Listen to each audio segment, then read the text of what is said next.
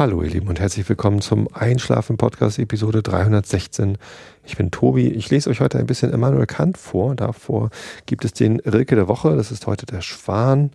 Und davor erzähle ich euch ein bisschen was, was mich so beschäftigt, damit ihr abgelenkt seid von euren eigenen Gedanken und besser einschlafen könnt. Darum geht's hier. Ähm, das ist der Einschlafen-Podcast, genau. Ich habe eine Woche Pause gemacht. Die Leute, die das jetzt äh, aus der Konserve hören, merken das natürlich nicht. Aber gibt ja viele Leute, die die Episode gleich, wenn sie erscheint, runterladen und dann äh, oder sogar live zuhören. Ähm, die merken, dass es jetzt eine Woche Pause gab. Ähm, das lag einfach daran, dass ich ähm, letzte Woche, als ich eigentlich aufnehmen wollte, nicht konnte, weil ich so ein bisschen angeschlagen war, nicht wirklich krank, sondern mehr so, so kränklich ähm, und vor allem sehr, sehr müde. Und der Grund, warum ich sehr, sehr müde war, von dem erzähle ich euch heute, denn äh, der Grund ist der Tag vorher gewesen. Da war ich auf dem 31C3, der 31. Chaos Communication Congress vom Chaos Computer Club. Ähm, ein Kongress, von dem ich schon viel gehört hatte, wo auch viele aus meiner Community so hingehen. Viele Leute, die ich kenne, gehen dorthin und äh, haben mir immer erzählt, wie toll das da ist. Ich selber war vorher noch nie dort. Obwohl der früher schon mal in Hamburg war, dann war er eine ganze Zeit lang in Berlin, findet einmal im Jahr statt und jetzt ist er seit drei Jahren, glaube ich, jetzt das dritte Mal, schon wieder in Hamburg im CCH und äh, findet halt immer zwischen Weihnachten und Neujahr statt. Und das ist eine Zeit, wo es mir halt meistens nicht so richtig passt, irgendwo hinzufahren. Das ist halt mit Familie, die da nicht unbedingt mit hinfahren würde. Ähm, schwierig. Also für mich ist halt zwischen Weihnachten und Neujahr eher so Familienzeit und äh, Zeit, äh, Dinge zu erledigen. Ähm, deswegen, ja, passt das irgendwie immer nicht so richtig rein. Ähm, ja, dieses Jahr habe ich mir aber die Zeit genommen, äh, unter anderem um von dort zu podcasten. Äh, da gab es eine Live-Sendung vom Vrind Realitätsabgleich, live in, und in Farbe. Das äh, wurde nämlich dann auch per, per Video aufgezeichnet. Ich bin zum ersten Mal in einem Videopodcast. naja, man kann es sich auf YouTube angucken. Ähm, das Besondere war allerdings halt überhaupt das Live, ne, dass dort irgendwie Zuhörer waren, die, die habe ich zwar jetzt auch, aber die sind ja nicht hier, die kann ich ja nicht sehen. Das heißt, es war deutlich kommunikativer dort, äh, auch wenn die Zuhörer äh, die meiste Zeit über nichts gesagt haben, ist es doch was ganz anderes zu sprechen, während man in die Gesichter derjenigen blickt oder halt genau weiß, da sind jetzt Leute, die da zuhören und, und das irgendwie so die Nähe, die macht schon einen großen Unterschied. Ich habe das ja zusammen mit dem Holger Klein gemacht. Er sagte, äh, und ich glaube ihm das auch, dass ihm das äh, eher unangenehm ist, weil äh, gerade wegen dieser Nähe, wegen dieses schnellen Feedbacks, ich mag es aus genau dem Grund. Also ich kriege halt mit, ob das, was ich erzähle, äh, resoniert. Ähm, und es muss ja gar nicht durch Applaus sein. Also es gab zwar auch zwischendurch Applaus, aber es ist einfach eine, eine andere äh, Stimmung dort. Ähm, ja, Achso, was ich übrigens äh, vorweg noch erzählen wollte, bevor ich weiter berichte vom 31C3, das Thema äh, Spenden. Ich habe auch im letzten Jahr, ich bekomme äh, regelmäßig Spenden von euch, dafür für das gesamte letzte Jahr nochmal vielen, vielen Dank. Ähm, das funktioniert äh, ganz hervorragend. Über Flatter, über PayPal und alles Mögliche.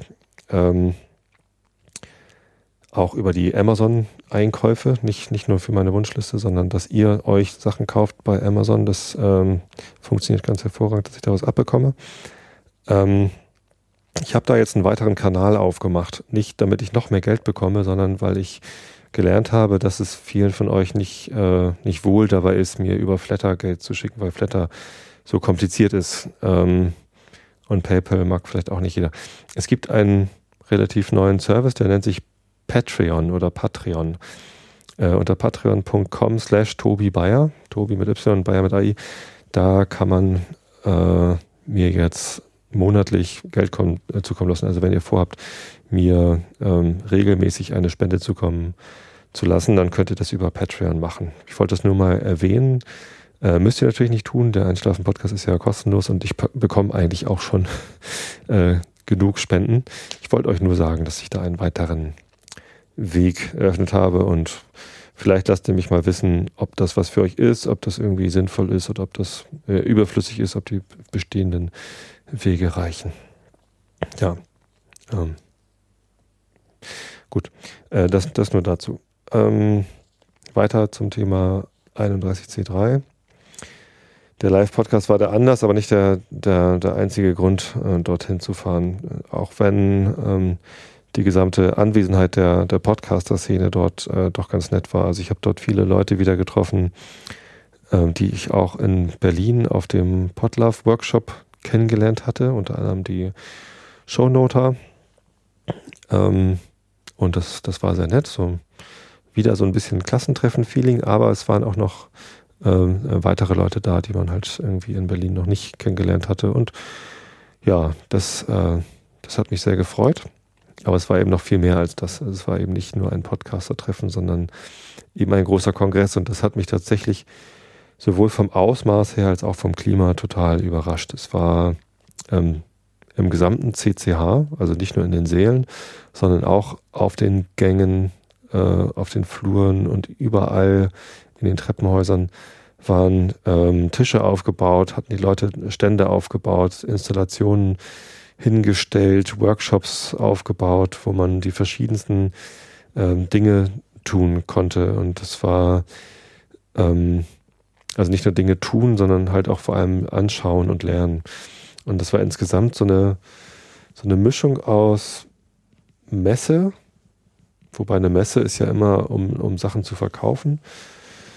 Aber ähm, es gab halt einfach so viel zu sehen wie auf einer Messe. Eigentlich war es spannender als jede Cebit, auf der ich jemals war.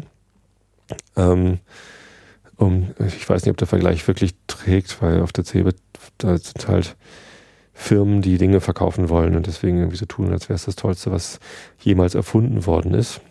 Ähm, auf dem Kongress waren halt Leute, die einfach sich Sachen ausgedacht haben und das zeigen wollten und das aber gar nicht verkauft haben, sondern einfach meinten so hier, ich, ich habe hier was, vielleicht willst du was, äh, dir was abgucken oder keine Ahnung was. Und ähm, das, das machte das Ganze sehr, sehr angenehm. Das war so, so, eine, so, eine, so eine interessante Anspannung, weil halt so viel zu entdecken war. Ich hatte das Gefühl, ich verpasse gerade ganz viel, obwohl ich die Jahre vorher natürlich noch viel mehr verpasst hatte, weil ich einfach gar nicht da war. Aber ich, ich bin dort durch die Gänge gegangen und dachte, eigentlich möchte ich das alles machen. das ist ja äh, ganz viel zu, zu lernen und zu, auszuprobieren und zu machen. Und viele Sachen habe ich einfach links liegen lassen, weil es noch viele andere Sachen gab. Und ich war mit meiner äh, großen Tochter da, mit Mareile. Äh, das hat das natürlich noch mal ein bisschen ähm, ja, in andere Kanäle geleitet.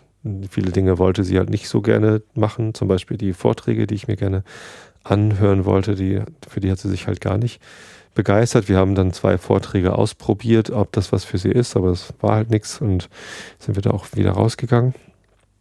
Ähm, andere Sachen haben wir nicht gemacht, weil dafür einfach die Zeit dann nicht gereicht hätte. Wir waren ja auch nur einen Tag dort, ähm, von mittags um zwölf bis abends um wann sind wir denn gegangen? Halb elf oder so. Ähm, ja, den, den Zug um ähm, 23.38 Uhr haben wir genommen. Ne, um 11 sind wir gegangen. Ja. Ähm, zum Beispiel Ringe schmieden. Es gab einen Workshop, wo halt äh, Leute lernen konnten, wie man einen Ring schmiedet. Äh, man hat diesen Workshop immer ganz gut erkannt. Man konnte sich sogar daran orientieren, weil da halt die ganze Zeit so ein Gedengel zu hören war, wie halt Leute mit Hämmern auf, auf Ringen rumschlagen. Das, das war so ganz lustig. Also jedes Mal, wenn ich da vorbeigekommen bin, fand ich das total schön und dachte irgendwie an den Herrn der Ringe oder an, weiß ich nicht. Also es war, das war toll, da immer vorbeizukommen. Ich hätte es am liebsten auch gemacht, aber ähm, bin da halt nicht zugekommen, wenn immer andere Sachen vorhatten. Was wir stattdessen gemacht haben, war Schlösser öffnen, Lockpicking äh, ohne Schlüssel, also ohne den zugehörigen Schlüssel, mit so einem Dietrich-Set. Ich weiß nicht, ob man wirklich Dietrich sagt, also eigentlich so ein Lockpicking-Set, ähm, halt so ein, ein Spanner, mit dem man äh, das Schloss auf Spannung setzt und einem Werkzeug, um die Stifte im Schloss äh, runterzudrücken. Und ja, dann konnte man da halt erstens lernen, wie das geht, zweitens ausprobieren an verschiedenen Schlössern mit unterschiedlicher Schwierigkeitsstufe, ähm, wie das, ähm, ja, wie quasi die unterschiedlichen Schlösser funktionieren und man konnte sich dann eben auch das entsprechende Werkzeug dort kaufen. Das wollte ich zuerst gar nicht, weil ich dachte, wir können das auch gar nicht. Und dann habe ich meiner Tochter gesagt, okay, wenn, wenn du es schaffst, dieses Schloss zu öffnen oder ein Schloss zu öffnen, dann kaufe ich dir so ein Set. Und dann hat sie sich einfach das, das einfachste Schloss genommen oder, oder eins der einfacheren Schlösser und hatte das halt innerhalb von zehn Sekunden auf. Das war so ein bisschen, naja, äh, Eigentor vom Papa. Aber da hat sie natürlich auch ihr Set bekommen und ich habe es dann auch geschafft und ich habe mir dann auch noch ein Set gekauft und jetzt brauchen wir eigentlich nur noch äh, Übungsschlösser, um das hier zu Hause zu üben, weil natürlich möchte man das nicht an seinen Schlössern machen, die man sowieso hat, also am Wohnungsschloss oder so. Ähm, das kann dadurch ja auch kaputt gehen oder das Werkzeug bricht ab und das möchte man, glaube ich, eher nur im Notfall einsetzen. Mein Schwiegervater war so ein bisschen irritiert, dass wir sowas lernen oder dass man das dort lernen konnte, weil ähm, das machen ja nur Einbrecher. Äh, so ungefähr. Das ist ja unanständig, äh, Schlösser zu öffnen. Und ja, natürlich kann man mit so einem, mit so einer Fähigkeit auch ähm, unanständige Dinge tun, zum Beispiel irgendwo einbrechen oder sich Zugang zu Sachen verschaffen, zu denen man eigentlich keinen Zugang haben sollte. Aber ähm, das ist halt genau wie die Sicherheitslücken in Software aufzudecken, was ja der Chaos Computer Club auch äh, gern und regelmäßig tut. Das tut man nicht, um irgendwo einzubrechen, sondern um zu zeigen, dass dort Lücken sind und um zu verdeutlichen, wie einfach die äh, umgangen werden können. Ähm, das heißt, die Fähigkeit oder, oder das, was ich durch das Lockpicking gewonnen habe, ist nicht äh, dass ich mir jetzt Zugang zu Sachen verschaffen kann, die ich, äh, den ich sonst nicht hätte, sondern dass ich viel besser einschätzen kann, wie einfach das ist, dass ich andere Zugang zu den Sachen verschaffen, die ich eigentlich schützen wollte. Zum Beispiel ist bei uns am Schuppen halt ein ganz normales Vorhängeschloss dran und ich weiß jetzt halt viel besser, wie einfach das ist, da reinzukommen äh, in den Schuppen. Nicht, dass da Sachen drin wären, die ich jetzt noch doller schützen wollen würde. Also gut, die Fahrräder, aber die sind dann ja noch da drin äh, nochmal gesichert ähm, und auch nicht so wertvoll, dass es jetzt irgendwie sich für jemanden lohnen würde, da, da einzubrechen. Das ist ja für jeden Fahrraddieb viel lohnenswerter, äh, bei einem Bahnhof Fahrräder zu klauen, wenn man ähm, denn da dazu geneigt ist. Weiß ich nicht, ob da jemand jetzt kommt, um mein, um mein Schloss zu sichern. Das ist ja, wenn man sich unberechtigt Zugang zu solchen Dingen verschaffen möchte, ähm, tut man das entweder aus Gelegenheit. Ich habe letztens gelegen, gelesen, die meisten Fahrraddiebstähle sind Gelegenheitsdiebstähle, weil das Fahrrad eben einfach gar nicht abgeschlossen oder gesichert ist. Und dann wird halt spontan geklaut. Das sind irgendwie, ja, irgendwie die Hälfte aller Fahrraddiebstähle, glaube ich, oder, oder zumindest ein Drittel. Ich weiß es gar nicht so genau. Aber irgendwas war eine erstaunlich hohe Zahl. Äh, und der andere Anteil ist halt ein gezielter Fahrraddiebstahl und die nutzen natürlich einfach immer den, den einfachsten Weg. Warum sollten sie denn ein Schloss knacken, wenn es ähm, genauso gut äh, zum Beispiel das, das Fahrrad zwar abgeschlossen ist, aber nicht angeschlossen oder nicht korrekt angeschlossen. Man sieht ja immer mal wieder so alberne Fotos von Fahrrädern, die zwar mit einem Schloss gesichert sind um einen äh, Pfahl, aber der Pfahl ist oben offen. Also so ein so ein Pfahl, der halt nur verhindert, dass ein Auto irgendwo reinfährt. Wenn man da sein Fahrrad anschließt, dann ist es halt nicht angeschlossen, sondern nur abgeschlossen und kann halt einfach mitgenommen werden. Das Schloss wird dann in Ruhe dort geknackt, wo man unbeobachtet ist. Ne? Ähm, genauso gut könnte man sagen, okay, der Schuppen ist zwar mit einem Vorhängeschloss gesichert, äh, aber noch einfacher ist es, die Tür einzutreten, weil so ein, so ein Schuppen, wie wir ihn im Garten haben, ist halt nur aus Holz. Und da einmal gegen die Tür zu treten, macht zwar einmal Krach, aber hm, wäre wahrscheinlich unauffälliger, als sich dorthin zu setzen, das Schloss mit einem Dietrich-Set zu öffnen. Nehme ich mal an. Deswegen habe ich jetzt nicht vor, mir ein teureres Schloss zu kaufen. Aber der Schließzylinder in unserer Haustür, da bin ich mir nicht so sicher, ähm, ob der gut genug ist. Vielleicht werde ich da mal ein Update kaufen. Ja, und das ist einfach eine, eine gute Erfahrung gewesen. Andererseits äh, ist es auch einfach ein, ein lustiger Sport. So die Herausforderung, kann ich dieses Schloss öffnen, ohne den dazugehörigen Schlüssel zu haben.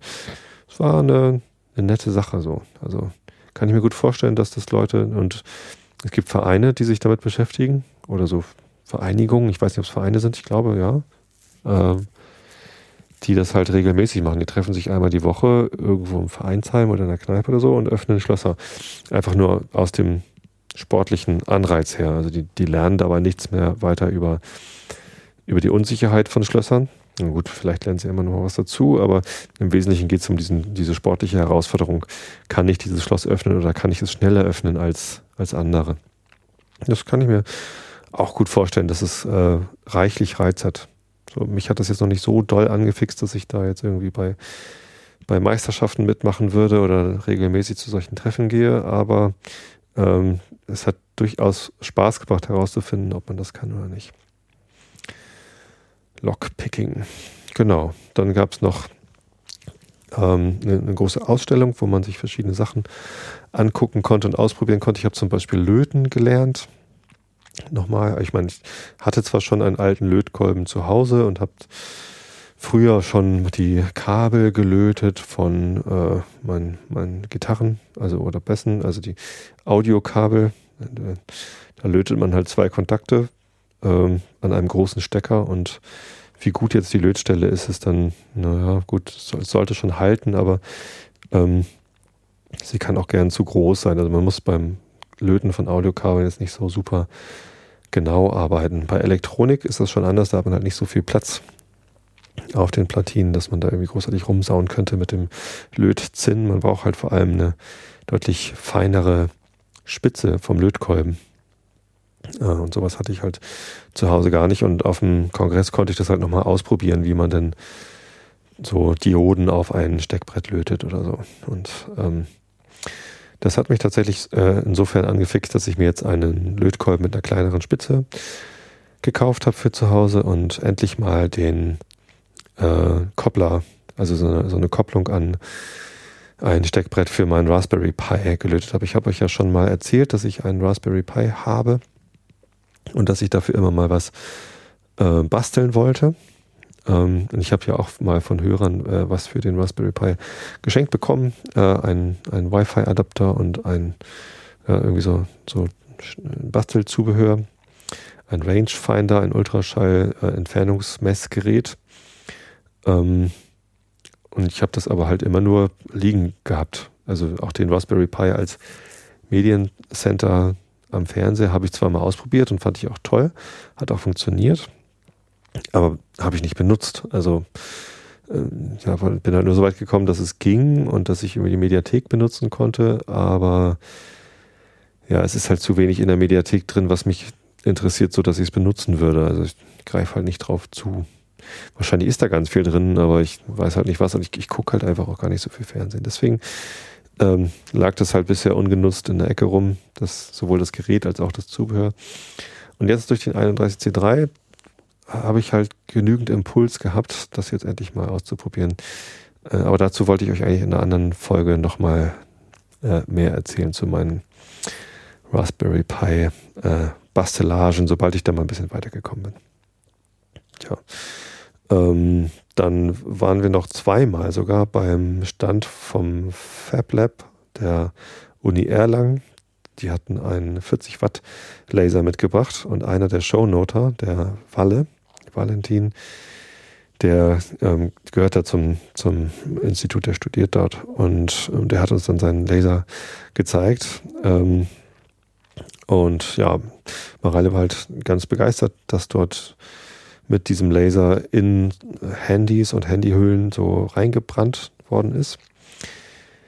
Und dann sind wir auf die gekommen, okay, dann lass uns mal das Klugschieders-Logo nehmen. Ja, der Klugschieders-Podcast äh, mit meiner Tochter oder von meiner Tochter eigentlich, wo ich ja nur Gast bin, äh, hat ja auch ein schönes Logo mal geschenkt bekommen von einem Hörer mit zwei Eulen. Und ähm, ja, dann haben wir kurzerhand diese Eulen vektorisiert und in die iPod-Hülle meiner Tochter eingebrannt und dann wollte sie die gleichen Eulen auch nochmal in ihre Handy-Rückseite eingebrannt haben mit diesem Laser.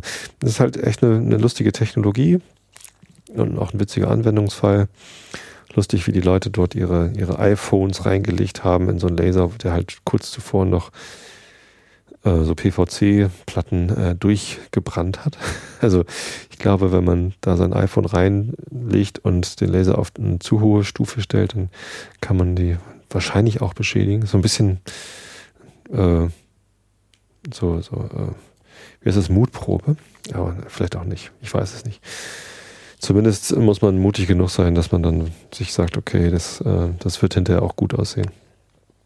Tja, sah es dann auch meistens.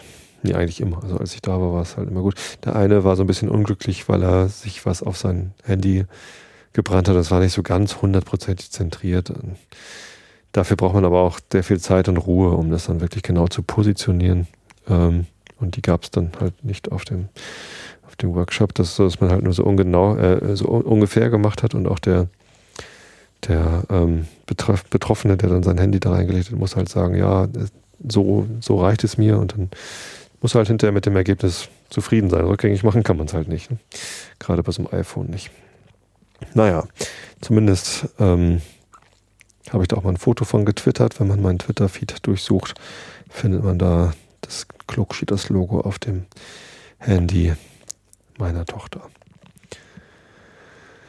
Ja, ähm, 31C3. Was gab es denn? Es war, es war wirklich sehr, sehr groß. Es gab zum Beispiel draußen so ein Ding, das nannte sich Schneeball, glaube ich. Eine große äh, Plastikhülle, kugelförmig, wo innen drin, ja genau, so Schneekugelartig. Ne? Das, also man kennt ja diese Schneekugeln, äh, wo Wasser drin ist oder eine Flüssigkeit und wenn man sie umdreht, gibt es so Partikel, die halt äh, in dieser Flüssigkeit herumschweben. Und sowas haben die halt auch gebaut, nur ohne Flüssigkeit, sondern mit Luft. Ähm, und unten in der Mitte war dann halt ein großes Gebläse, das dann halt beständig ähm, Papierfitzelchen und kleine äh, Glanzpapierherzchen und so in die Luft geblasen hat. Aber wenn man da drin stand, dann hatte man halt so ein bisschen das Gefühl, in einer großen Schneekugel zu stehen, in der es halt beständig ähm, Papierschnipsel ge geschneit hat. Das war sehr, sehr schön. Ähm, außerdem waren natürlich nicht nur Papierschnipsel drin, sondern äh, es gab auch Musik darin. Äh, äh ein DJ-Pult und jemand, der Platten aufgelegt hat. Ich glaube, abends war dann da richtig so Disco-Feeling und Stimmung drin. Äh, abends waren wir aber dann leider gar nicht mehr da drin. Was haben wir noch Schönes gesehen? Eine Sandkiste. Es gab eine Kinderecke, so mit Bällebad und Spielen und einer größeren Menge an äh, Retro-Spielkonsolen, so Nintendo NES und so.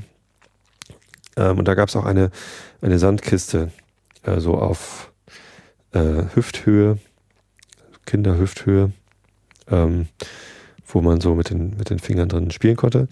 Aber natürlich war das nicht nur eine Sandkiste, sondern äh, mit, äh, mit Hackerspielerei versehene äh, Sandkiste. Und zwar war darüber ein Beamer angebracht, der was auf den Sand drauf projiziert hat. Ähm, und das sah halt einfach ganz, ganz hübsch aus. Und später am Abend waren wir nochmal da, damit wir es auch im Dunkeln nochmal sehen konnten, also zumindest ohne Tageslicht sehen konnten.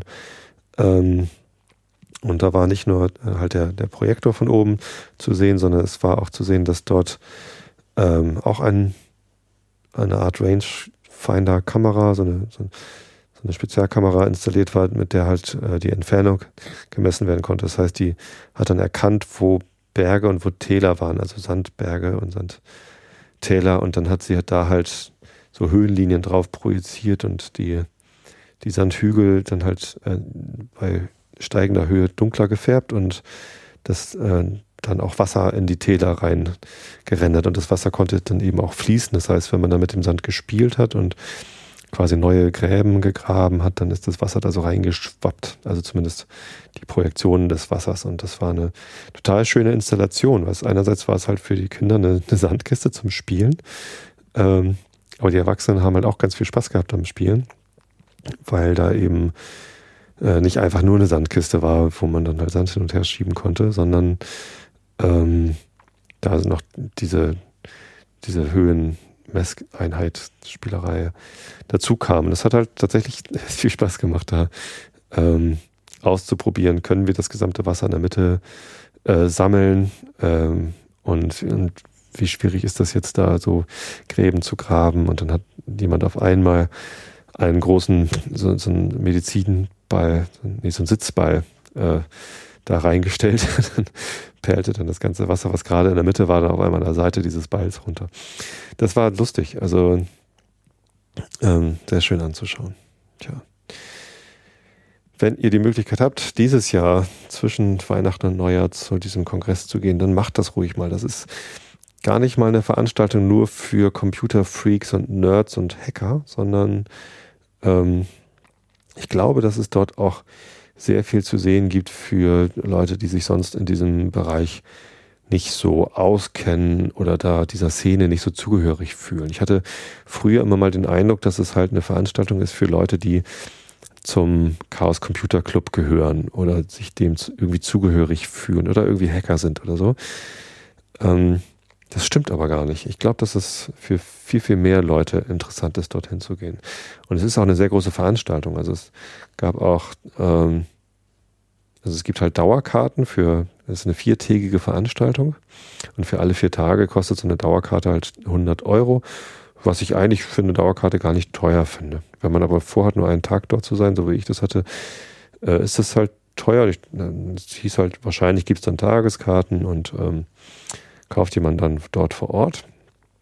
Ähm, auf einmal hieß es dann am ersten Tag, nee, es gibt gar keine Tageskarten.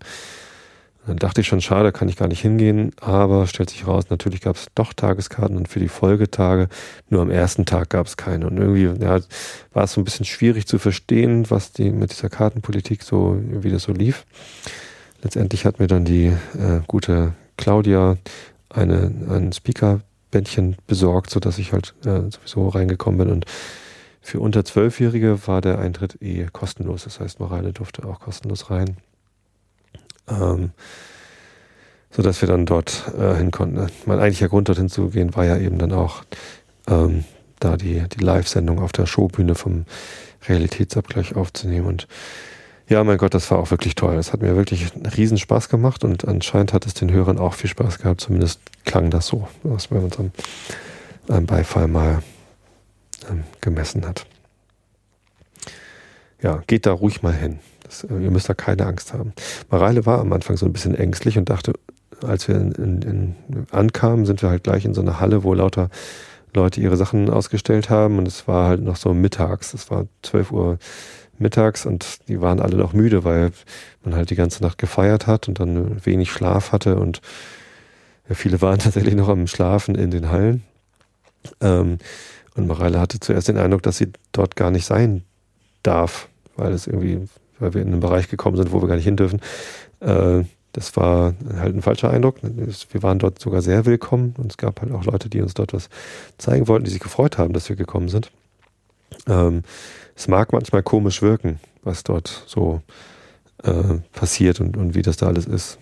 Vielleicht geht man als äh, unvoreingenommener Besucher lieber erst am Nachmittag hin, wenn alle wach sind. Ähm, aber ja, einfach mal ausprobieren. Kann man ruhig mal machen. Ja. Was ich heute noch erzählen wollte, ist äh, am Heiligabend habe ich ein Lammcurry gemacht mit dem Einschlafen scharf. Ich hatte Monja gebeten, dazu kein Episodenbild zu machen. Sie hat stattdessen ein 31C3 Episodenbild gemacht, das auch sehr schön geworden ist. Danke, Monja. Ähm, ein Schaf, das sich selber zerschnetzelt und zum, zum Lammcurry macht. Äh, Wäre wahrscheinlich einfach nicht so schön gewesen. Aber ich habe Lammcurry gekocht und ich bin nach dem Rezept gefragt worden. Ähm, ja, das war ein Rezept, das hatte ich erst einmal gemacht und beim ersten Mal ist es mir nicht so gut geglückt. Da war es so ein bisschen fad, ein bisschen langweilig. Ähm, und jetzt äh, beim letzten Weihnachten ist es mir aber sehr gut geglückt und deswegen möchte ich euch sehr gern davon erzählen. Das ist bei uns eine Tradition seit, weiß ich gar nicht, vielen Jahren, zehn Jahren oder so, äh, koche ich am Heiligabend ein indisches Curry Gericht. Die Kinder sind nicht so begeistert, aber ähm, also manchmal nicht so begeistert. Manchmal mögen sie es auch sehr gern. Äh, zum Glück ist für die Kinder das Essen am Heiligabend ja eh zweitrangig. es ist äh, viel wichtiger, äh, den Tannenbaum, äh, Kerzen anzuzünden und Geschenke auszupacken und ähm, in die Kirche zu gehen, ist auch wichtig, weil äh, zumindest die Große da die letzten Jahre schon immer mitgesungen hat und dieses Jahr, äh, beziehungsweise letztes Jahr, also vergangenes Weihnachten vor drei Wochen eben, ist das schon drei Wochen her? Nee, es ist eigentlich erst, äh, was haben wir denn heute? Heute ist der 6. Dezember, äh, 6. Januar, eins, vor zwei Wochen, heute vor zwei Wochen war Heiligabend, morgen vor zwei Wochen war Heiligabend. Ähm, da war sie ähm, die Maria im Krippenspiel meine Tochter. Ich war sehr stolz und äh, sie auch und sie hat das auch ganz toll gemacht. Und ja, das, das ist natürlich auch sehr viel aufregender als das Essen, das der Papa kocht. Äh, aber meiner Frau und mir, uns gefällt das halt, dass wir dann zu Heiligabend auch ein besonderes Essen haben. So häufig komme ich nicht dazu, einen Curry zu machen, dass es halt auch recht zeitaufwendig ist. Ähm, ja, umso schöner, wenn es dann gelingt. Ich habe ein Rezept aus dem Buch 50 Great Curries of India gemacht. Das habe ich euch schon oft empfohlen. Ich empfehle es euch gerne noch einmal. Es ist von Camellia Punjabi und es gibt es auch auf Deutsch. Ich weiß den deutschen Titel mal nicht auswendig, aber wenn ihr nach 50 Great Curries of India auf Amazon sucht oder einfach mal in die Show Notes guckt, dann findet ihr auch die deutsche Ausgabe. Ich weiß nicht, wie gut die Übersetzungen sind. Ähm, ich mag es halt auch einfach, das auf, auf Englisch zu lesen. Wenn man kein Englisch kann, ist das natürlich äh, hinderlich, aber die gute Frau Panjabi hat halt am Anfang sehr viel über die Philosophie der indischen Küche geschrieben und so die einzelnen Zutaten beschrieben, äh, die in Currys überhaupt vorkommen und wie die Gewürze benutzt werden und so und was sie bewirken. Und dann auch zu jedem Gericht nochmal einen kurzen einleitenden Text geschrieben. Das heißt, äh, es lohnt sich wirklich, dieses Buch zu kaufen, wenn man sich für indische Küche interessiert. Nicht nur, weil da tolle Rezepte drin stehen, weil man auch noch ein bisschen was über diese Rezepte hinaus lernt. Und tolle Bilder sind auch noch drin. Ich habe so eine große Ausgabe in DIN A4. Ich habe gesehen, es gibt es jetzt auch noch in kleiner. Also ungefähr DIN A4 habe ich. Ähm, und ich habe das jetzt hier gerade vor mir und wenn ich das so sehe, dieses Gericht, kriege ich glatt nochmal Hunger. Lamm mit Spinat habe ich gemacht. Lamb with Spinach. Und äh, ich erzähle euch jetzt hier mal so ein bisschen, wie das Gericht geht, aber nicht die einzelnen Mengenangaben. Weil ich nicht weiß, ob ich das darf. In der Übersetzung darf ich das wahrscheinlich, also wenn ich, weil ich das ja selber übersetze, darf ich das wahrscheinlich sogar. Ich bin mir aber nicht so ganz sicher. Insofern lasse ich das einfach. Ähm, kauft euch das Buch, wenn ihr das Rezept haben wollt. Ich kann das wirklich nur empfehlen. Ähm, man braucht natürlich Lammfleisch. Ich habe äh, Lammkeule genommen. Es war ganz lustig. Habe dann beim bei der Fleischereiabteilung von unserem Edeka in Spritze bei Schreiber gefragt, äh, ja, ich brauche Lammkeule, ja, wie viele denn? Äh, ja, keine Ahnung, wie groß ist denn so eine Lammkeule? Ich kaufe nicht so häufig Lammkeule, deswegen weiß ich es nicht äh, ja ein bis anderthalb Kilo. Und das war zufällig genau die Menge, die ich brauchte. Also wirklich, ich nehme eine Keule bitte. Und dann habe ich die abgeholt und bezahlt und dann mich schon gewundert, so ganz schön viel Geld. Ähm, und hier zu Hause auf die Menge geguckt und es waren drei Kilo. Äh, das war natürlich doppelt so viel Lamm, wie ich brauchte, aber machte nichts. Äh, ich hatte von den restlichen Zutaten auch genügend vorhanden, so dass ich ähm, einfach die doppelte Menge gekocht habe und dann den Rest halt äh, haben wir dann später gegessen. Man kann Curry ja meistens gut aufbewahren, einfach im Kühlschrank oder sogar einfrieren und dann wieder aufwärmen. Dann schmeckt es meistens sogar noch einen, einen Ticken besser, weil es immer besser durchgezogen ist. Ja, es geht damit los, dass man das Lamm äh, erstmal, also ich habe es erstmal gelöst vom, vom Knochen und äh, Sehnen rausgeschnitten und auch in kleine Teile geschnitten und dann wird es eingelegt. Also erstmal kurz in warmem Wasser, 15 Minuten, um die äh, Farbe aufzuhellen. Ich glaube, das ist aber gar nicht so wichtig. Ich mache das trotzdem, weil es halt im Rezept steht. Und dann wird es eingelegt in eine Mischung aus Ingwer, Knoblauch und grünen Chilis. Ich habe statt der grünen Chilis einfach rote Chili genommen. Das hat, glaube ich, dem Ganzen keinen Abbruch getan. Also ich hatte so kleine, frische, rote Chilis. Ne, eigentlich macht man das mit kleinen grünen, frischen Chilis. Ähm, ja, ist glaube ich wurscht. Ähm, die werden halt einfach ähm, im, im, Mixer klein gemahlen. Ähm, also Ingwer, Knoblauch und Chili und dann mit Joghurt vermengt. Und da kommt dann noch ein bisschen Kuminpowder dazu. Kumin ist äh, Kreuzkümmel äh, als Pulver. Das hatte ich nicht als Pulver, sondern musste ich halt dann im, im Mörser mir auch selber herstellen. Gibt dann eine schöne, äh, ja, so, eine, so, so einen schönen würzigen Joghurt und da drin wird das Fleisch eingelegt. Hier steht für mindestens eine Stunde, äh, lieber länger. Und ich glaube, ich habe beim letzten Mal den Fehler gemacht, dass ich das unterschritten habe. Ich habe das Fleisch zu kurz nur eingelegt. Dieses Mal habe ich es ähm, eingelegt, bevor wir in die Kirche gefahren sind und habe erst danach dann das Curry zubereitet. Das heißt, das Fleisch war ungefähr vier Stunden lang in dieser Marinade. Und ich glaube, das ist eine gute Idee. Lasst das lieber länger da drin als zu kurz. Ähm, dann muss man den Spinat blanchieren. Äh, musste ich natürlich nicht, weil ich einfach tiefgefrorenen Spinat benutzt habe. Der ist ja schon blanchiert und eigentlich fertig. Wichtig ist nur, dass man keinen Rahmspinat nimmt oder so, sondern ähm, ich benutzte halt diesen Tiefkühlspinat in, in Spülmaschinentabform. Das ist ganz praktisch. Ja. Ähm, dann nimmt man einen großen Topf, tut dort ein wenig Öl rein. Ähm, hier steht eine, eine Vierteltasse Öl. Ich tue einfach immer so viel Öl rein, dass der Boden gut bedeckt ist. Denn in diesem Öl muss man dann ein Bay Leaf oder Cinnamon Leaf, das ist ein, ähm, ja, Cinnamon Leaf ist ein Zimtblatt. Bay Leaf ist ein, wie heißen die Dinger auf Deutsch? Die tut man auch manchmal so in, äh, in Soßen rein und nimmt sie dahinter wieder raus. Äh, ich habe den deutschen Namen dafür vergessen. Das sind so große, relativ harte Blätter. Wie heißen die denn auf Deutsch? Habe ich vergessen. Egal. Ähm, schwarzen Kardamom tut man da rein. Die sind ganz anders als die kleinen grünen Kardamom-Kapseln, die man so kennt ähm, nämlich groß und schwarz und sie stinken ganz fürchterlich. Ähm, davon darf man sich aber nicht abschrecken lassen. Und Nelken.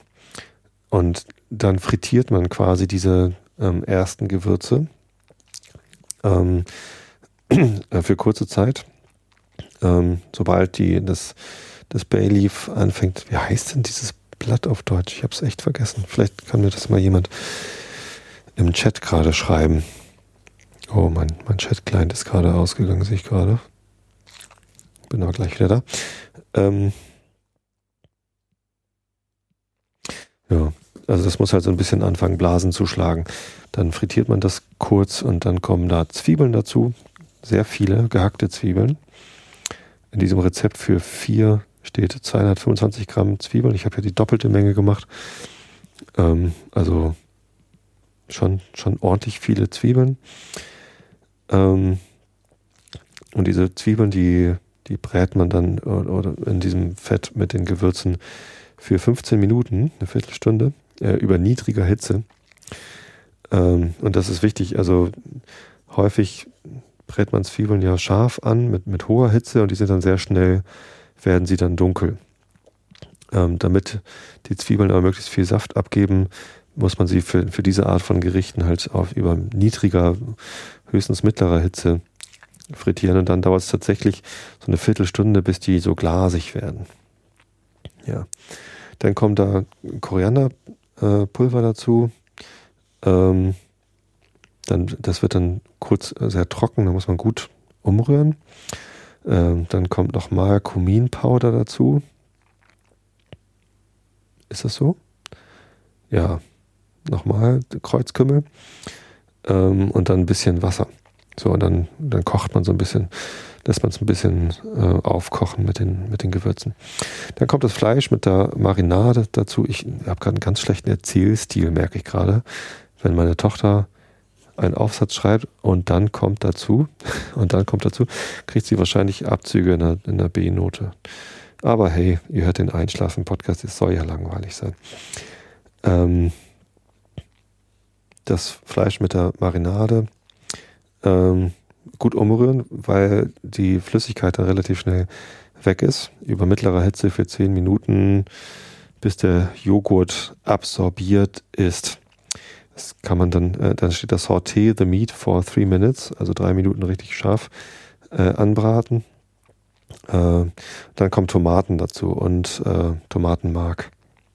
Lässt man dann wieder aufkochen. Dann kommt nochmal Wasser dazu und äh, am Ende erst, wenn das Fleisch schon fast fertig ist, der Spinat. Noch ein bisschen Salz, ein bisschen umrühren, nochmal fünf Minuten kochen lassen. Und dann ist es fertig. Ganz am Ende kann man noch ein bisschen äh, äh, diese Nuss. Nutmeg ist äh, das, was man immer an Spinat dran tut.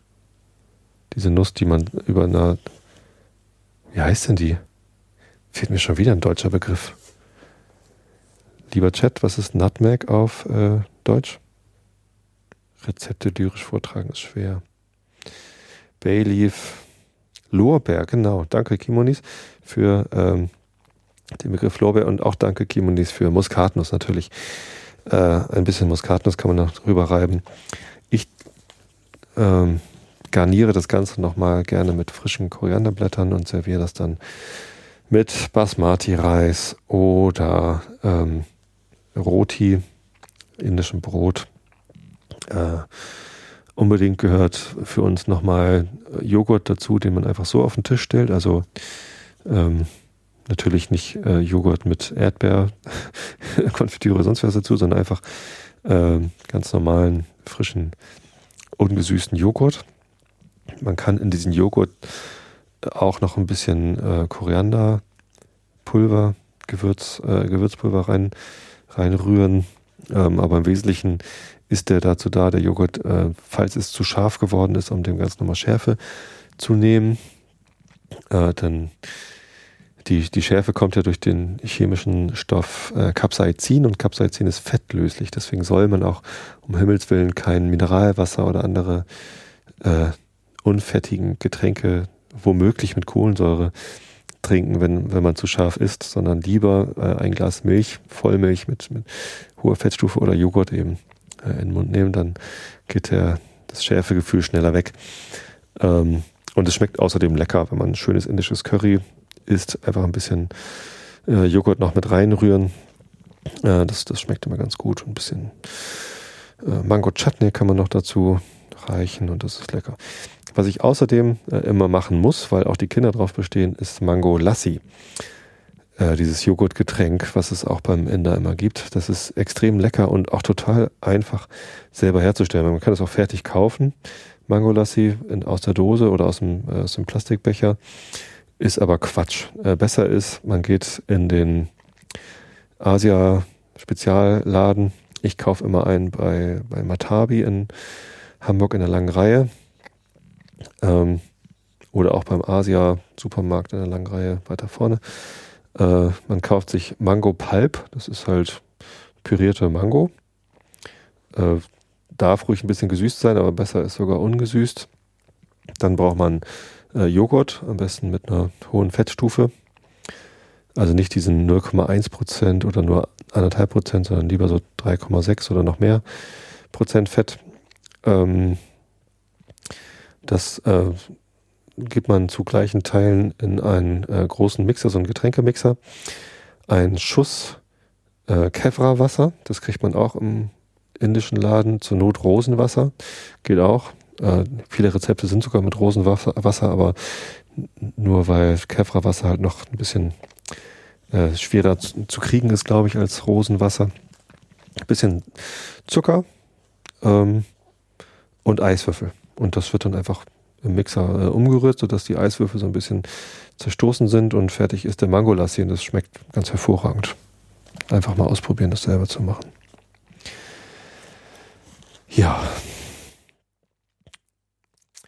Gut, dann wünsche ich euch viel Spaß beim Nachkochen.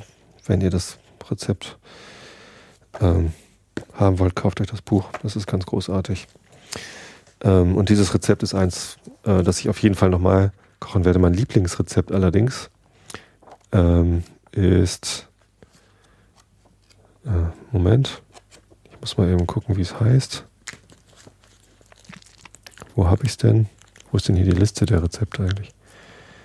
Es gibt so eins, wo man äh, mit Black Spices frittieren muss. Prawns, ach, das ist auch sehr gut. Prawns in Sweet and Hot Curry. Das sind also Garnelen, äh, die mit äh, einer Soße aus Tamarind, das ist halt so ein sehr saures äh, Zeugs, tatsächlich aus der Rinde von irgendeinem äh, ähm, Baum, von einer Pflanze hergestellt. Dunkelbraune, sehr zähflüssige äh, Geschichte, die auch ganz extrem widerlich stinkt. Aber richtig verarbeitet bringt sie halt so eine, so eine ganz interessante Säure. Ähm, und der, der, Trick bei diesem Gericht mit den Garnelen ist, dass man diese Säure mit der Süße von Jaggery, das ist so Palmzucker, und der Schärfe von roten Chilis versucht auszubalancieren, sodass man eine Soße hat, die halt mit, mit Schärfe, Süße und Säure so, so spielt. Und dann halt dort äh, Garnelen reintut. Das ist auch sehr, sehr gut. Und kann auch sehr interessant sein, wenn man da ein bisschen mit dieser, mit dieser Balance spielt. Äh, Chicken and Cashew Nuts in Black Spices, das ist mein Lieblingsgericht aus diesem äh, Rezeptbuch. Das kann ich euch ja mal ein anderes Mal erzählen. Da gehören halt so Koriander, Kumin, Nelken, Zimtstange. Das ist zwar immer ein bisschen schwierig, wenn man, wenn man so Zimtholz irgendwie äh, am, am, Stück, nicht als äh, geriebenes Pulver, äh, sondern als Stück da mit frittiert und dann hinterher nicht wieder raussammelt, dann weiß man irgendwann beim Essen so auf Holz. Das ist ein bisschen doof. Aber lohnt sich halt vom Geschmack her. Naja. Gut. Dann lese ich euch jetzt mal den Rilke der Woche vor. Ich habe jetzt Hunger auf Curry, das ist natürlich gemein. Na egal. Ich hoffe, ihr könnt trotzdem schlafen, auch wenn euch jetzt das Wasser im Mund zusammengelaufen ist. Das Gedicht heißt Der Schwan. Diese Mühsal durch noch Ungetanes schwer und wie gebunden hinzugehen gleicht dem ungeschaffenen Gang des Schwanes und das Sterben dieses nicht mehr fassen jenes Grunds, auf dem wir täglich stehen, seinem ängstlichen sich niederlassen, in die Wasser, die ihn sanft empfangen und die sich wie glücklich und vergangen unter ihm zurück, zu, zurückziehen, Flut um Flut, während er unendlich still und sicher, immer mündiger und königlicher und gelassener zu ziehen geruht. Das nächste Rilke der Woche Gedicht ist Jugendbildnis meines Vaters. Ich sehe gerade, wir sind schon bei 92 Prozent dieses äh, Buchs mit den 88 Gedichten. Anscheinend mache ich das schon recht lange mit dem Rilke der Woche. Ich habe das gar nicht so richtig verfolgt. Ich habe damit auch äh, irgendwann erst angefangen. Das ist nicht ab Episode 1 verfügbar. Ach, Episode 1, genau. Fällt mir ein, wollte ich auch nochmal ein neuer, neues Intro für aufnehmen. Werde ich demnächst mal in Angriff nehmen, weil die wird immer noch runtergeladen, Episode 1. Hm. Und ich habe da mal ein neues Intro für gemacht und da sage ich so Sachen wie erscheint zweimal die Woche. Stimmt ja gar nicht mehr. Na egal. Ähm, muss ich irgendwann mal aktualisieren. Gurt. Herr Müller Muskatnuss. Steht im Chat von Tagamemnon. Aber warum? Ah, ein Klassiker. Da gibt es einen Link zum, zu einem YouTube-Video. Guck mal, solche Sachen erfahrt ihr, wenn ihr mit im Chat seid. Also ähm, kommt doch mal zum Live-Podcast dazu. Dienst, meistens dienstags abends. ähm, wann die genau stattfinden, erfahrt ihr am besten auf Twitter oder auf der Seite streams.xenim.de, da kündige ich die an. Im Moment ist es halt der Dienstagabend, 21.45 Uhr. Äh, ist auch noch relativ frisch so. Ich hatte es bisher immer 20.30 Uhr gemacht, aber da ist jetzt der Realitätsabgleich gelandet mit dem Holgi. Wie auch immer. Ich lese euch jetzt noch ein bisschen Kant vor, den habe ich schon viel, viel zu lange wieder vernachlässigt, den Herrn Kant. Und die Elfen sind dann nächste Woche wieder dran. Also, wir sind in der transzendentalen Dialektik, Kritik der reinen Vernunft, Seite 420, der Antinomie der reinen Vernunft, zweiter Widerstreit der transzendentalen Ideen. Jetzt muss ich mich diesmal ein bisschen besser vorbereiten als das letzte Mal, weil das wieder so über zwei Seiten geschrieben ist. Und ich lese euch erst die Thesis vor und dann die Antithesis. Also, Augen zu und zugehört. Thesis. Eine jede zusammengesetzte Substanz in der Welt besteht aus einfachen Teilen und es existiert überall nichts als das Einfache oder das, was aus diesem zusammengesetzt ist. Beweis. Denn nehmet an, die zusammengesetzte Substanzen beständen nicht aus einfachen Teilen. So würde, wenn alle Zusammensetzung in Gedanken aufgehoben würde, kein zusammengesetzter Teil und da es keine einfache Teile gibt, auch kein einfacher mithin gar nichts übrig bleiben, folglich keine Substanz sein gegeben worden. Entweder also lässt sich unmöglich alle Zusammensetzung in Gedanken aufheben oder es muss nach deren Aufhebung etwas ohne alle Zusammensetzung Bestehendes, das heißt das Einfache, übrig bleiben. Im ersteren Falle aber würde das Zusammengesetzte wiederum nicht aus Substanzen bestehen, weil bei diesen die Zusammensetzung nur eine rein eine zufällige Relation der Substanzen ist, ohne welche diese als für sich beharrliche Wesen bestehen müssen.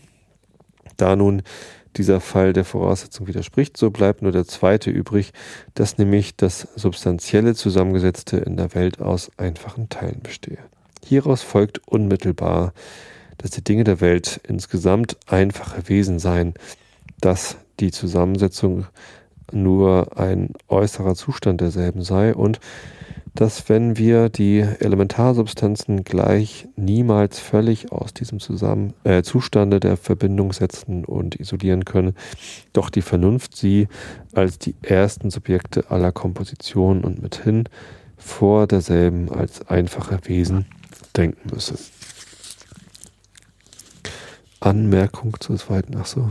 Soll ich jetzt erst die Anmerkung lesen oder die Antithesis. Jetzt bin ich sogar so ein bisschen verwirrt. Ich lese mal erst die Anmerkung zur Thesis.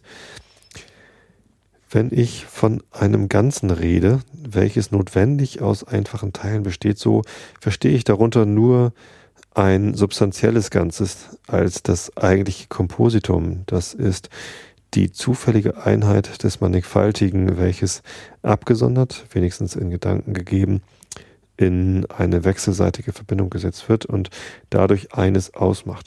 Den Raum sollte man eigentlich nicht Kompositum, sondern Totum nennen, weil die Teile desselben nur im Ganzen und nicht das Ganze durch die Teile möglich ist. Es würde allenfalls ein Kompositum Ideale, aber nicht Reale heißen können. Doch dieses ist nur Subtilität, da der Raum kein zusammengesetztes aus Substanzen, nicht einmal aus realen Akzidenzen ist, so muss, wenn ich alle Zusammensetzung in ihm aufhebe, nichts, auch nicht einmal der Punkt übrig bleiben, denn dieser ist nur als die Grenze eines Raumes mithin eines Zusammengesetzten möglich. Raum und Zeit bestehen also nicht aus einfachen Teilen. Was nur zum Zustande einer Substanz gehöret, ob es gleich eine Größe hat, zum Beispiel die Veränderung, besteht auch nicht aus dem Einfachen. Das heißt, ein gewisser Grad der Veränderung entsteht nicht durch einen Anwachs vieler einfachen Veränderungen. Unser Schluss vom Zusammengesetzten auf das Einfache gilt nur von für sich selbst bestehenden Dingen. Akzidenzen aber des Zustandes bestehen nicht für sich selbst. Man kann also den Beweis für die Notwendigkeit des Einfachen als der Bestandteile alles Substanziellen zusammengesetzten und dadurch überhaupt seine Sache leichtlich verderben, wenn man ihn zu weit ausdehnt und ihn für alles Zusammengesetzte ohne Unterschied geltend machen will, äh, wie es wirklich mehrmals schon geschehen ist. Äh, da ist eine Fußnote, aber das Manchmal sind da in der zweiten Ausgabe einfach Wörter anders als in der ersten. Deswegen erwähne ich das einfach nicht. Ich erwähne es jetzt natürlich doch, weil ich nachgucken musste, was das für eine Fußnote ist. Ah, sorry. Ich rede übrigens hier nur von dem Einfachen, sofern es notwendig im Zusammengesetzten gegeben ist, indem dieses darin als in seine Bestandteile aufgelöst werden kann.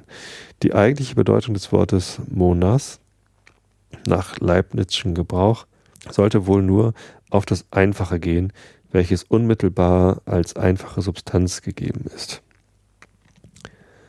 Zum Beispiel im Selbstbewusstsein und nicht als Element des Zusammengesetzten, welches man besser den Atomos nennen könnte.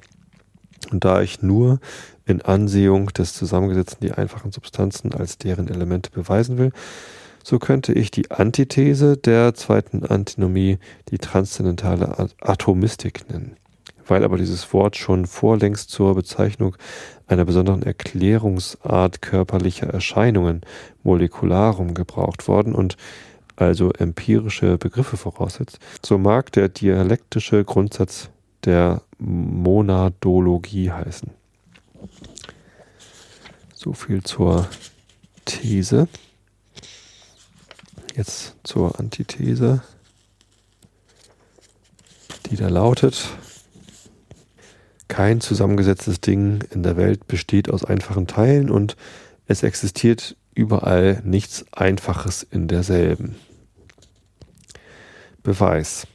Setzet ein zusammengesetztes Ding als Substanz bestehe aus einfachen Teilen, weil alles äußere Verhältnis, mithin auch alle Zusammensetzung aus Substanzen nur im Raume möglich ist, so muss aus viel Teilen das Zusammengesetzte besteht, aus ebenso viel Teilen auch der Raum bestehen, den es einnimmt. Nun besteht der Raum nicht aus einfachen Teilen, sondern aus Räumen, also muss jeder Teil des Zusammengesetzten einen Raum einnehmen.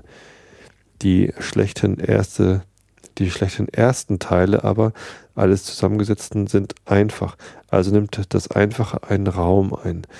Da nun alles Reale, was einen Raum einnimmt, ein außerhalb einander befindliches mannigfaltiges in sich fasset, mithin zusammengesetzt ist, und zwar als ein reales zusammengesetztes, nicht aus Akzidenzen, denn die können nicht ohne Substanz außerhalb einander sein, mithin aus Substanzen, so würde das Einfache ein substanzielles Zusammengesetztes sein, welches sich widerspricht.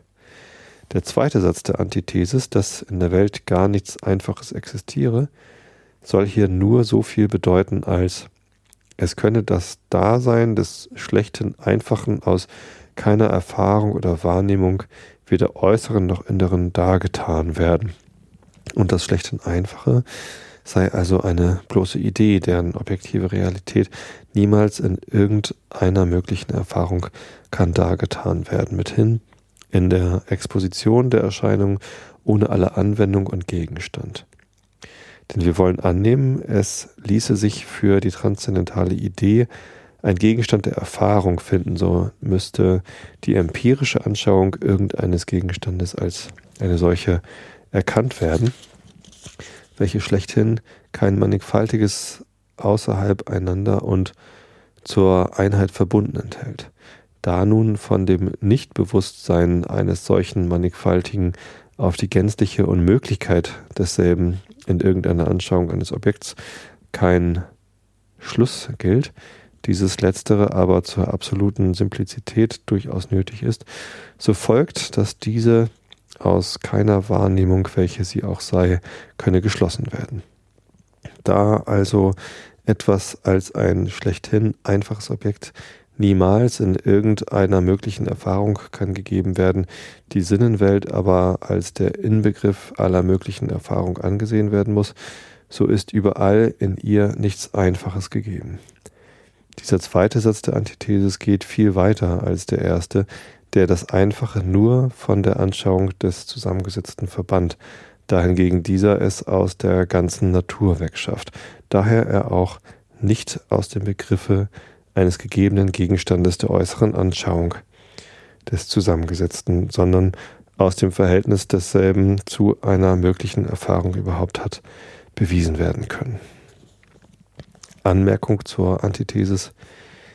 Wieder diesen Satz einer unendlichen Teilung der Materie, dessen Beweisgrund bloß mathematisch ist, werden von den Monadisten Einwürfe vorgebracht, welche sich dadurch schon verdächtig machen, dass sie die klärsten mathematischen Beweise nicht für Einsichten in die Beschaffenheit des Raumes, sofern er in der Tat die formale Bedingung der Möglichkeit aller Materie ist, wollen gelten lassen, sondern sie nur als Schlüssel aus abstrakten, aber willkürlichen Begriffen ansehen, die auf wirkliche Dinge nicht bezogen werden können.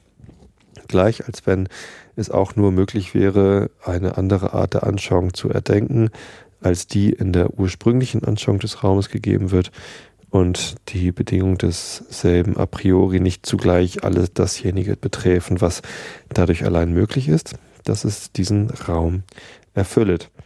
Wenn man ihnen Gehör gibt, so müsste,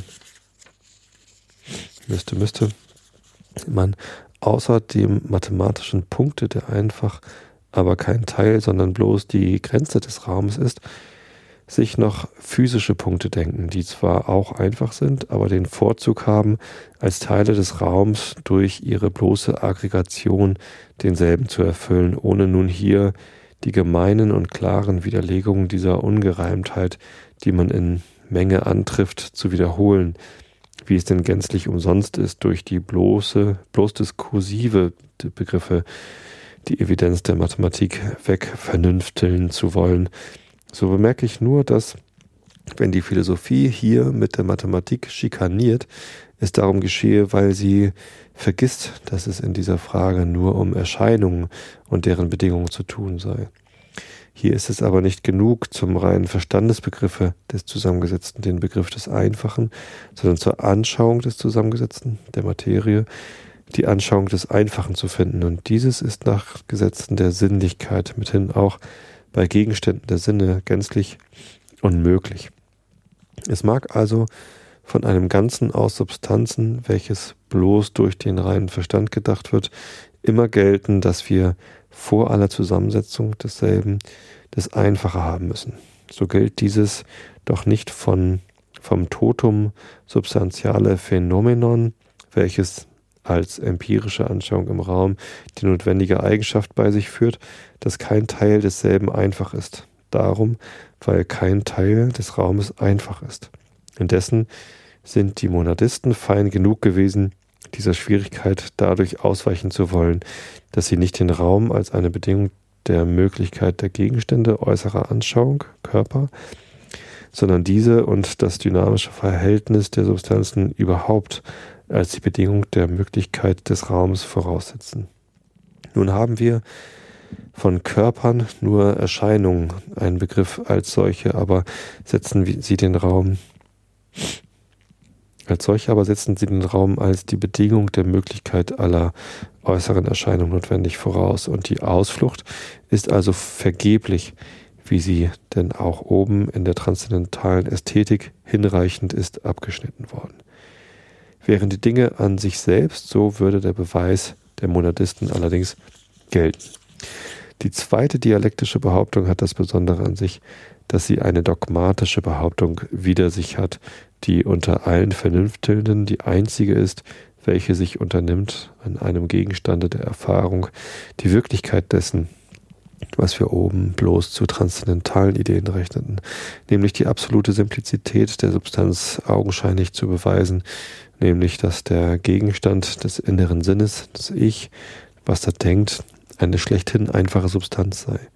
Ohne mich hierauf jetzt einzulassen, da es oben ausführlicher erwogen ist, so bemerke ich nur, dass wenn etwas bloß als Gegenstand gedacht wird, ohne irgendeine synthetische Bestimmung seiner Anschauung hinzuzusetzen, wie denn dieses durch die ganz nackte Vorstellung Ich geschieht, so könne freilich nichts Mannigfaltiges und keine Zusammensetzung in einer solchen Vorstellung wahrgenommen werden, da über dem die Prädikate, durch ich, äh, wodurch ich diesen Gegenstand denke, bloß Anschauung des inneren Sinnes sind, so kann ich darin auch nichts, so kann darin auch nichts vorkommen, welches ein mannigfaltiges außerhalb einander mit in reale Zusammensetzung bewiese.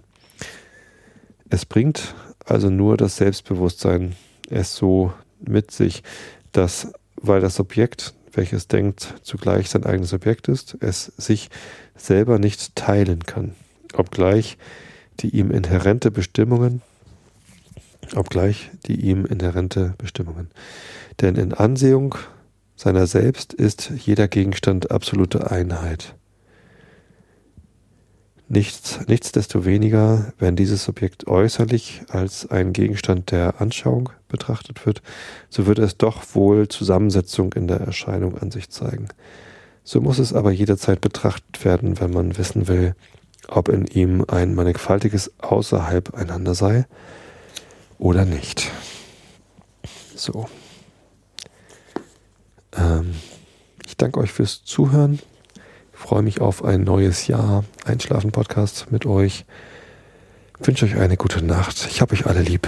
Bis zum nächsten Mal. Schlaft.